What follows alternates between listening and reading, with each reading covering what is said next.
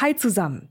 Über 190 Länder gibt es auf unserer Welt und mit ganz vielen davon pflegt Deutschland intensive Handelsbeziehungen. Und genau die möchten wir in diesem Podcast für euch abdecken und drehen den Globus deshalb immer wieder neu. Wenn uns das aus eurer Sicht gelingt, dann lasst uns gerne eine Bewertung da, zum Beispiel auf Spotify und Apple Podcast. So könnt ihr uns am besten unterstützen. Außerdem könnt ihr dieses Format auch in der neuen RTL Plus Musik App hören. Der Download ist kostenlos und der Podcast natürlich auch.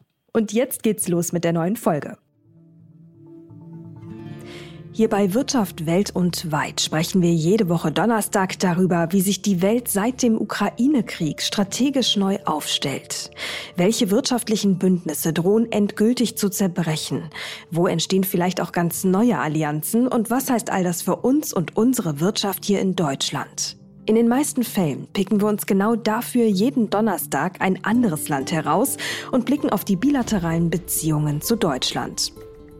In den folgenden Wochen erwartet Sie hier bei uns aber etwas anderes. In einem vierteiligen Spezial möchten wir mal etwas intensiver auf die North Atlantic Treaty Organization blicken, also kurz auf die NATO. Am 11. Juli findet der nächste NATO-Gipfel in Vilnius statt und im Rahmen der nachrichtlichen Vorplanungen ist uns aufgefallen, dass es mit Blick auf die NATO so viel zu erzählen und noch mehr zu erklären gibt. Seit dem Ukraine-Krieg liegt ein ziemlich besonderes Augenmerk auf dem westlichen Militärbündnis.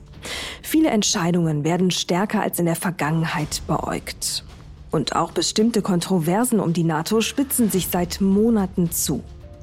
Grund genug für uns mal etwas genauer hineinzuleuchten und zu besprechen, welche Rolle das Bündnis aktuell hat und welche in Zukunft. Welchen Einfluss hat der Nordatlantikpakt auf die strategische, aber auch auf die wirtschaftliche Positionierung des Westens? Um das und so viel mehr wird es in den folgenden vier Folgen gehen. Wir starten diese Woche erstmal mit den Basics, denn insbesondere die historische Entwicklung der NATO und ihr eigenes Selbstverständnis spielen in aktuellen Debatten rund um den Ukraine-Krieg und der neuen Weltordnung immer wieder eine Rolle. Matthias Dembinski ist dazu heute unser Gast. Er ist Politikwissenschaftler am Leibniz-Institut Hessische Stiftung Friedens- und Konfliktforschung in Frankfurt am Main. Sein Fachgebiet ist europäische Sicherheit und er kennt sich deshalb bestens aus mit der NATO. Ein sehr spannender Gast also, der sicher viele relevante Infos für uns mit dabei hat. Ich bin Mary Abdelaziz Ditzo, Journalistin und Leiterin für den Bereich Wirtschaft und Innovation bei NTV.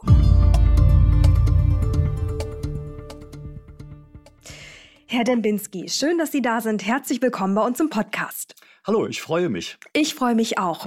Lassen Sie uns starten mit einem Blick auf die NATO. Die NATO wurde am 4. April 1949 gegründet. Das war das offizielle Datum. Wie war das denn damals? Also was ganz genau waren eigentlich die Beweggründe? Nun ja, der Hintergrund war der aufziehende Ost-West-Konflikt. Äh, bereits 1946 hatte der amerikanische Botschafter Kennan in seinem langen Telegramm gewarnt vor der Sowjetunion, der sowjetischen Führung.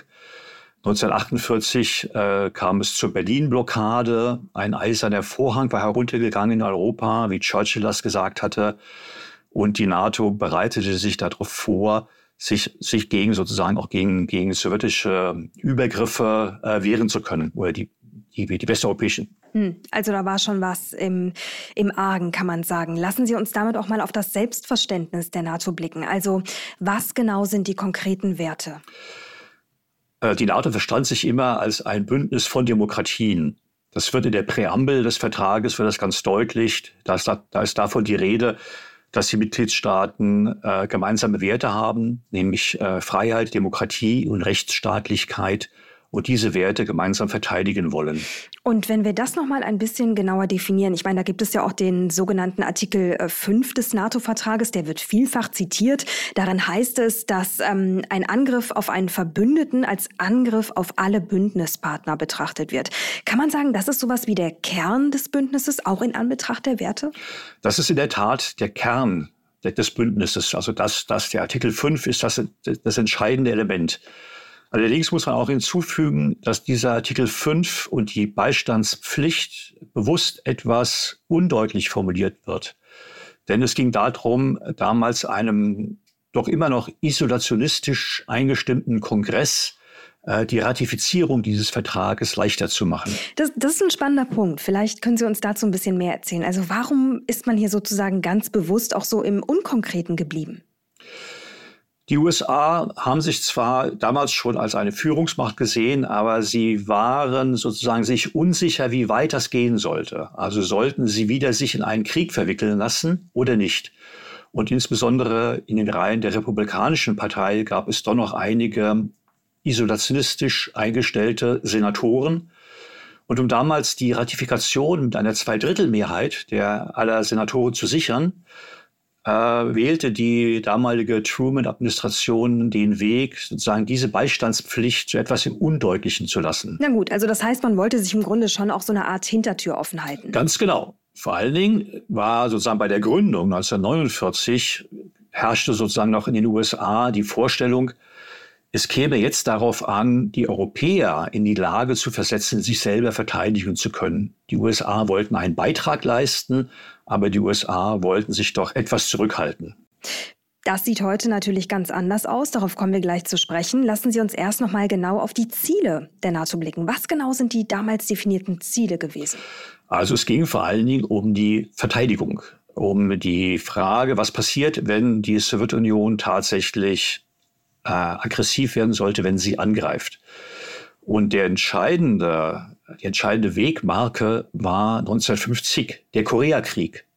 Damit trat dann auch im europäischen und amerikanischen Bewusstsein stärker die Gefahr hervor, dass dieser Ost-West-Konflikt eine militärische Dimension bekommen könnte und dass die, das Szenario eines militärischen Angriffes der Sowjetunion nicht von der Hand zu weisen ist. Mhm. Und äh, damit einhergehend auch nochmal die Frage nach den Mitgliedern. Wer waren denn die ersten Mitglieder der NATO? Nun, das waren neben den USA und Kanada zehn äh, westeuropäische Staaten von Norwegen und Dänemark im Norden ähm, bis hin zu Portugal im Süden. Deutschland war damals übrigens noch gar nicht dabei. Mhm. Ähm, 1955, glaube ich, erst. Äh, Deutschland trat dann erst 1955 bei, genau. Mhm. Und das Ziel oder der Kern, das Ziel dieses NATO-Vertrages bestand genau in der Verkopplung der amerikanisch-kanadischen Sicherheit mit der Sicherheit dieser europäischen Demokratien. Hm. Jetzt ähm, haben Sie eben Frankreich, glaube ich, gar nicht genannt, oder? Frankreich, Frankreich war natürlich ein Gründungsmitglied, England genauso, die Benelux-Staaten. Ähm, also das waren alles Gründungsmitglieder. Wie gesagt, zehn europäische Demokratien oder damals zehn europäische Staaten, denn auch Portugal damals eine Demokratie war.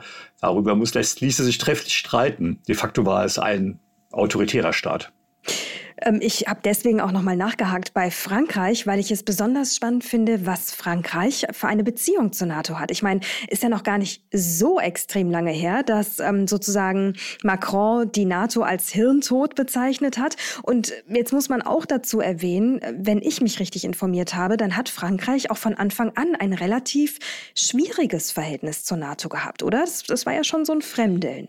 Ja, das Fremdeln kam eigentlich erst mit de Gaulle. Vorher war, die, war die, das Verhältnis Frankreichs äh, zur NATO doch ein sehr freundliches. Ähm, ähm, es gab sozusagen von Anfang an eine gewisse Unsicherheit, denn oder ein gewisser Vorbehalt. Also Frankreich hatte sozusagen immer die Vision, die NATO wird geführt von den einem Triumphirat großer Staaten. Und das war in der französischen Vorstellung, waren das natürlich die USA, aber dann auch Großbritannien und Frankreich. Ähm, und als dann deutlich wurde, dass die USA die Führungsmacht in diesem Bündnis sein würden, das allerdings wurde deutlich erst äh, nach 1950, nach dem Koreakrieg, ähm, sozusagen da kamen dann die französischen Vorbehalte. Dennoch ähm, war zum Beispiel das erste NATO-Hauptquartier, war ja nicht in Brüssel, sondern war in Paris war in Paris. Und ähm, was Sie gerade beschrieben haben, erklärt natürlich so ein bisschen auch in heutigen Tagen die, ja, sagen wir mal, in gewisser Form Rivalität auch zwischen Frankreich und den USA, zumindest hin und wieder im Umgangston. Ähm, da würde ich aber schon noch mal gerne von Ihnen wissen, was glauben Sie denn, wie lässt sich das Verhältnis von Frankreich zur NATO heute beschreiben im Vergleich zu früher? Wie hat es sich entwickelt? Also zunächst, wie gesagt, war es durchaus konstruktiv und freundlich. Frankreich Führung, äh, Frankreich Gründungsmitglied mit dem Hauptquartier in Paris. Äh, das änderte sich mit de Gaulle. de Gaulle betonte die Souveränität und Unabhängigkeit Frankreichs. Hintergrund war natürlich, dass äh, damals Frankreich schon eine Nuklearmacht war, also Möglichkeiten hatte, ähm, die andere Staaten nicht hatten und immer noch als Kolonialmacht mit dieser Vergangenheit auf seinen Großmachtanspruch, seine Unabhängigkeit pochte. De Gaulle also führte Frankreich aus der militärischen Integration der NATO heraus. Frankreich blieb zwar in dem politischen Teil der NATO, aber nicht mehr in der integrierten Militärstruktur. Das änderte sich erst später in den 1990er Jahren, als Frankreich merkte, dass ähm, die sicherheitspolitische Musik doch bei der NATO spielt und nicht bei der EU. Mhm. Und wenn man mitmachen möchte, dabei sein möchte, muss man Teil des Bündnisses sein. Von daher trat dann Frankreich später in den 1990er Jahren dieser schon erwähnten integrierten Militärstruktur wieder bei und wurde sozusagen Bündnismitglied, allerdings immer mit einer besonderen Perspektive auf, auf Sicherheitspolitik in Europa, ähm, auf die NATO und auf die Beziehung zwischen der NATO und der Europäischen Union. Und diese, sagen wir mal, besondere Haltung Frankreichs dann auch gegenüber der NATO, die zeigt sich ja wahrscheinlich auch in gewissen Entscheidungsfindungen, oder? Vielleicht gehen wir auch mal darauf ein. Also welche Organe gibt es in der NATO und wie werden Entscheidungen getroffen? Wie sieht es innerhalb der NATO aus? Ist da mehr Konsens, auch insbesondere seit dem Ukraine-Krieg, oder ist es, ist es das Gegenteil? Wie können wir uns das vorstellen? Wie läuft das ab innerhalb der NATO? Also das entscheidende Gremium, das entscheidende politische Gremium ist der sogenannte Nordatlantik, Nordatlantikrat. In dem sind alle Staaten vertreten, gleichberechtigt. Sie haben alle eine Stimme und Entscheidungen fallen grundsätzlich im Konsens.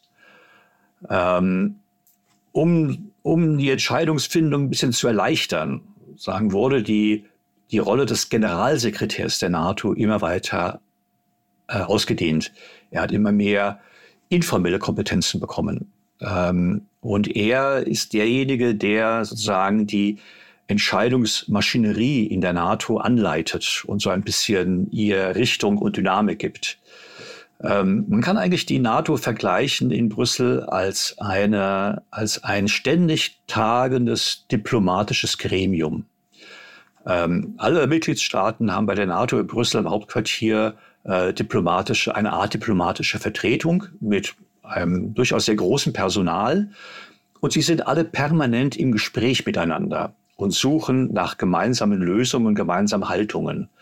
Und der Generalsekretär, wie gesagt, ist derjenige, der diesen diplomatischen Prozess, diesen Verhandlungsprozess anleitet, steuert, äh, neue Vorschläge einbringt, nach Kompromisslinien sucht. Also kurzum, die NATO funktioniert eigentlich so, dass man dort nicht mit Mehrheit entscheidet und versucht, gemeinsame Positionen mit Mehrheiten festzulegen, sondern dass man eben ständig im Ringen ist äh, um sozusagen gemeinsame Positionen. Das ist natürlich eine große Aufgabe für Jens Stoltenberg. Ähm, eine Aufgabe, die ihm wahrscheinlich auch nicht immer gelingen kann, je nachdem, ob ein Konsens hergestellt werden kann oder nicht.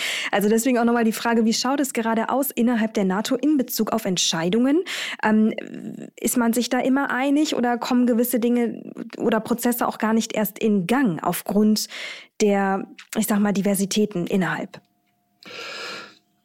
Äh, immer einig ist man sich sicherlich nicht. Es gibt immer Staaten, die aus der Reihe springen. Es gibt immer sozusagen äh, Konflikte zwischen Mitgliedstaaten innerhalb der NATO.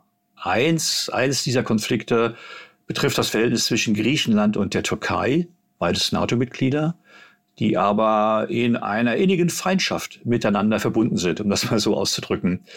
Ähm, und dann gibt es immer wieder Blockaden. Also dann, wenn sozusagen Staaten vitale nationale Interessen ins Spiel bringen, äh, davon nicht abweichen wollen, immer dann äh, ist der Entscheidungsprozess auch blockiert. Ähm, und das sind, und dann kommt etwas anderes sozusagen ins Spiel, nämlich die USA als Führungsmacht. Die USA, die ein besonderes Gewicht haben, die über Einfluss verfügen, die über besondere Kapazitäten verfügen die dann versuchen, diese Konflikte zu schlichten, äh, Gemeinsamkeiten herzustellen oder vielleicht auch androhen, vielleicht außerhalb der NATO zu handeln und so Bündnisdisziplin versuchen herzustellen. Und wenn Sie vielleicht mal grob die NATO in zwei Lager teilen müssten, also Sie haben ja gerade auch schon die Rivalität angesprochen zwischen Griechenland und ähm, der Türkei zum Beispiel als Mitgliedstaat, aber wenn man sozusagen zwei Lager aufmachen müsste, welche wären das? Wer würde sich auf welcher Seite befinden und warum? Also ich glaube, mit den zwei Lager ist schwierig, weil die Frontstellungen tatsächlich unterschiedliche sind. Also einmal gibt es, gab es immer Frontstellungen zwischen sogenannten Transatlantikern, und Europäern, also den Staaten, die eine stärkere europäische äh, Eigenverantwortung anstrebten, vor allen Dingen Frankreich. Ähm, und sehr situationsbedingt äh, war, hat Frankreich das geschafft, in andere Staaten sozusagen auch in dieses Lager hineinzuziehen. Immer dann, und zwar immer dann, wenn sich das Verhältnis zu den USA abkühlte. Äh, etwa denken Sie 2003 an den, an den Irakkrieg der von einer Reihe von europäischen Staaten abgelehnt wurde, entschieden abgelehnt wurde, auch von Deutschland. Mhm. Das waren dann immer Phasen, in der es sozusagen, in der der europäische Flügel oder die Europä das europäische Lager innerhalb der Allianz zunahm. Ähm, und dann bildeten sich damals auch schon und in der Regel auch andere Lager, also denn zum Beispiel die Osteuropäer, die mit eigenen Interessen äh, kamen und sogar noch vor ihrem Beitritt oder viele einige Staaten vor dem Beitritt schon äh, Solidarität mit den USA ausdrückten. Das ist sozusagen eine der, der, der Frontstellungen innerhalb der NATO, die historisch gewachsen ist und immer wieder hochkommt. Eine andere, wie gesagt, ist ähm, sozusagen der Konflikt zwischen Griechenland und der Türkei, äh, der aber sozusagen eigentlich im Grunde nur diese beiden Staaten betrifft. Hm.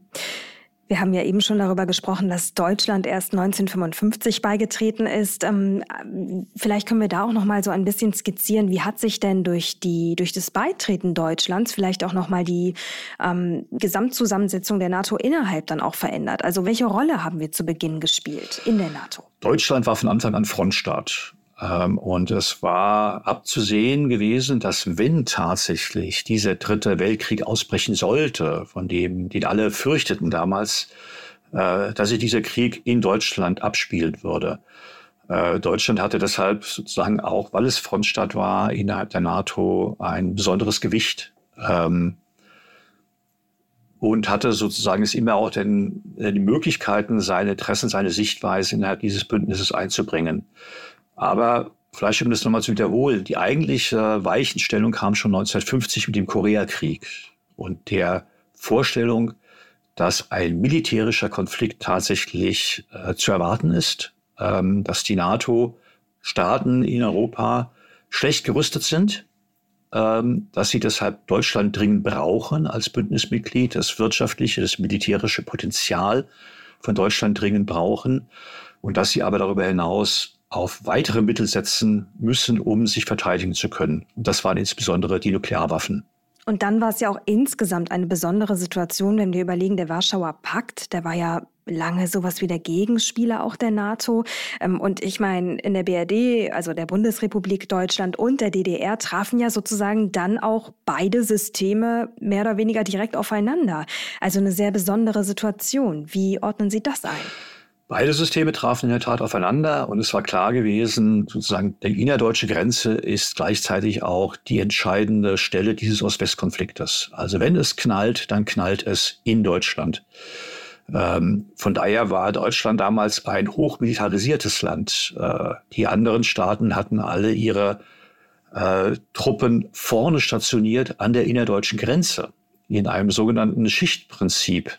Sprich also, mhm. die einzelnen NATO-Mitgliedstaaten übernahmen äh, die Verteidigung in bestimmten Sektoren an der innerdeutschen Grenze äh, und hatten Truppen direkt an der Grenze stationiert. Äh, beispielsweise am sogenannten Fulda Gap, also eines der vorgestellten Einfallstore einer Invasion des Warschauer Paktes und dort waren vor allen Dingen die Amerikaner präsent. Und wie hat sich diese Bedrohungslage aus Ihrer Sicht in, in den letzten Jahren verändert? Also wie, wie hat die NATO vielleicht auch ihre Strategien angepasst? Na, die, der, die große Zeitenwende war natürlich das Ende des Ost-West-Konfliktes. Äh, der Zusammenbruch des Warschauer mhm. Paktes, der Zusammenbruch der Sowjetunion, die Vorstellung, ähm, der Gegensatz ist vorbei. Äh, die NATO werde jetzt äh, zusammen mit Russland ähm, arbeiten an einer gesamteuropäischen Friedensordnung. Die Stichworte waren hier sozusagen ein, ein geeintes Europa ohne Grenzen, ohne Gräben. Ähm, und natürlich hat sich die NATO darauf eingestellt. Sie hat sich nicht aufgelöst, aus einer Reihe von Gründen, äh, aber sie hat ihren Charakter deutlich verändert. Ähm, es traten die kollektive Verteidigung, die bis daher im Zentrum dieses Bündnisses stand, die trat in den Hintergrund. Und stattdessen wurden andere Aspekte wichtiger, etwa der Stabilitätsexport, wie man das damals sagte, out of area, also jenseits der unmittelbaren Bündnisgrenzen. Wobei, da gibt es auch echt viel Kritik, oder? An diesen sogenannten Out-of-Area-Einsätzen. Daran gab es. Also das bedeutet, ne, Einsätze der NATO außerhalb ihres eigentlichen Gebietes. Daran gab es sehr, sehr viel Kritik. Da gab es sehr, sehr viel Vorbehalte. Das entwickelte sich auch sehr langsam über viele Stationen. Aber vielleicht nochmal, um sozusagen, um auch nochmal darauf zurückzukommen, wie sich die NATO verändert hat. Ähm, also bis 1990 waren beispielsweise in Europa stationiert über 7000 amerikanische Nuklearwaffen. Ähm, ähm, Millionen Soldaten waren in Bereitschaft. Ähm, und nach 1990 kannte eigentlich äh, die NATO nur eine Entwicklung. Es ging um Demobilisierung, um Rückzug, um Abbau von Truppen, um Reduzierung von, von Mobilisierungszeiten. Ähm, denken Sie beispielsweise an die Nuklearwaffen, äh, deren Anzahl ging von 7000 zurück auf na, vielleicht noch wenige hundert. Ähm, also eine deutliche Abrüstung. Mm, die Kritik, die ich eben meinte, die bezog sich darauf, dass manche der NATO dann auch vorgeworfen haben, diese Einsätze, die seien mehr sozusagen aus wirtschaftlichen Interessen des Westens heraus geschehen. Wie würden Sie das bewerten? Also hat sich die NATO sozusagen einen neuen Fokus gesucht äh, im NATO-Ausland, sagen wir mal so, mit anderen Intentionen? Oder wie lässt sich das ein? Die NATO hat sich natürlich einen anderen Fokus gesucht. Dieses Bündnis stand vor der Frage, was machen wir jetzt? Der alte Gegner ist weg. Ähm, ist damit sozusagen die Raison des Bündnisses vorbei und sollte sich die NATO ebenfalls auflösen. Aus einer Reihe von Gründen haben sich die Staaten dagegen entschieden. Und da ging es natürlich darum, neue Aufgaben zu finden, irgendetwas zu suchen. Ähm, in Europa herrschte scheinbar Frieden. Ähm, in der Welt ähm, auch in den Regionen, die an Europa angrenzten, war das Gegenteil der Fall. Also es gab eine ganze Reihe von Konflikten. Es gab Un Instabilitäten, Unsicherheiten, wohin man schaute. Ähm, es war damals sozusagen von einem Krisenbogen die Rede, der reicht von Nordafrika über den ganzen Nahen Osten äh, bis nach Zentralasien.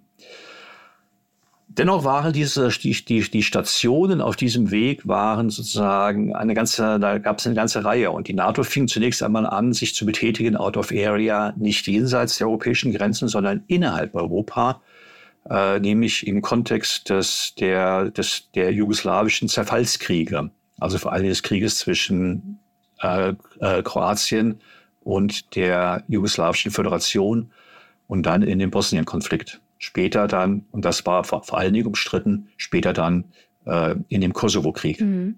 Das war ja damals besonders umstritten. Ja, der Beginn des NATO-Lufteinkrieges, Luft, Luft, Luft, Luftkrieges äh, gegen, gegen, gegen Jugoslawien 1999. Aber wenn man sich Kosovo anschaut, dann gibt es dort kaum wirtschaftliche Interessen. Es gibt dort kaum irgendetwas, was sozusagen die wirtschaftlichen Interessen, was man als wirtschaftliches Interesse darstellen könnte.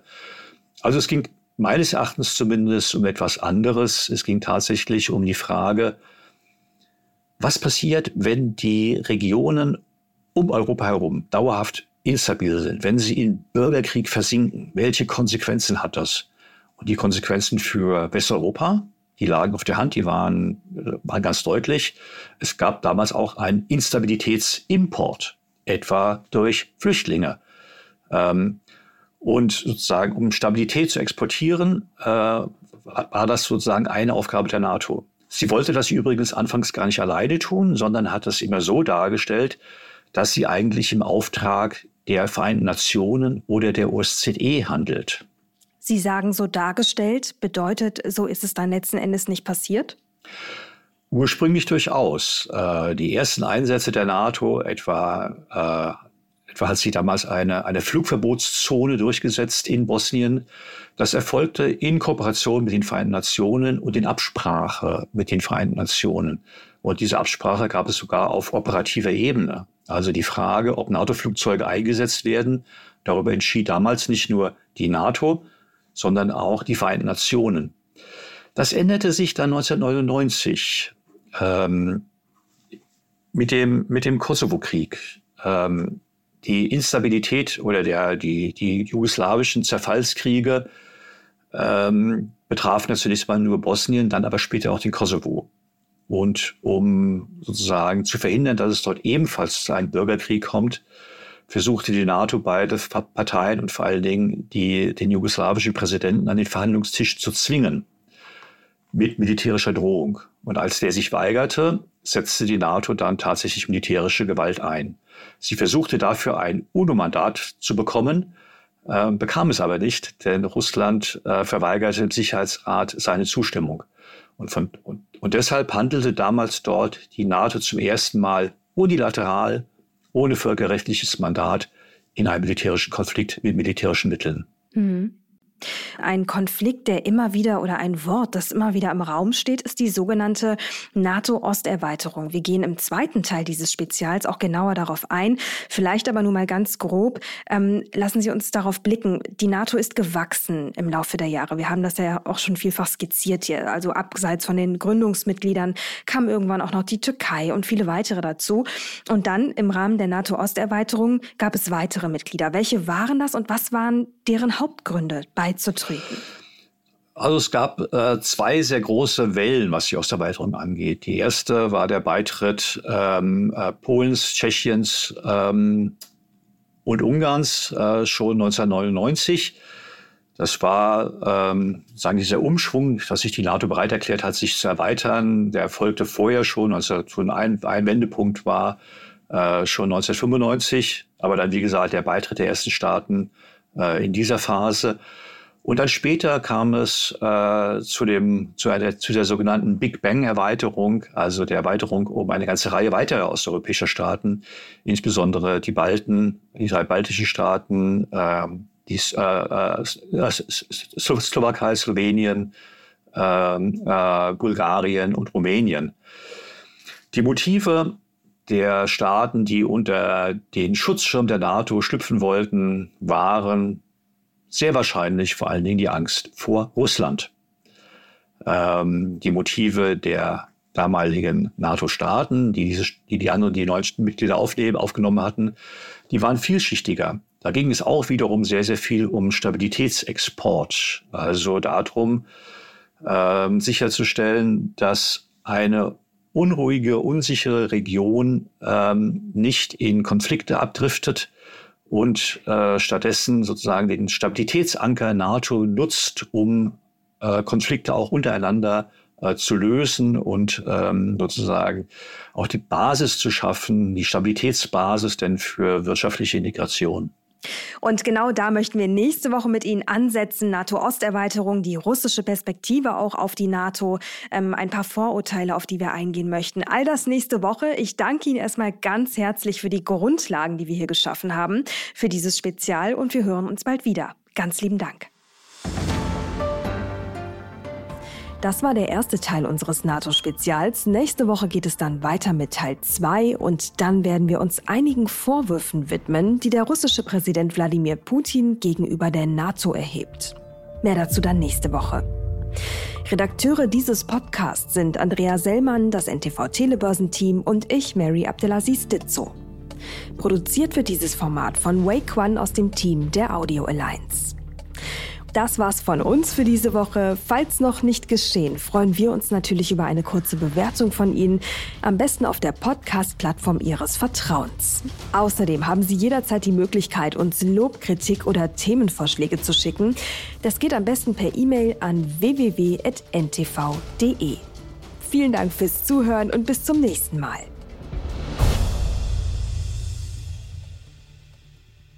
Dieser Podcast ist eine Produktion der Audio Alliance.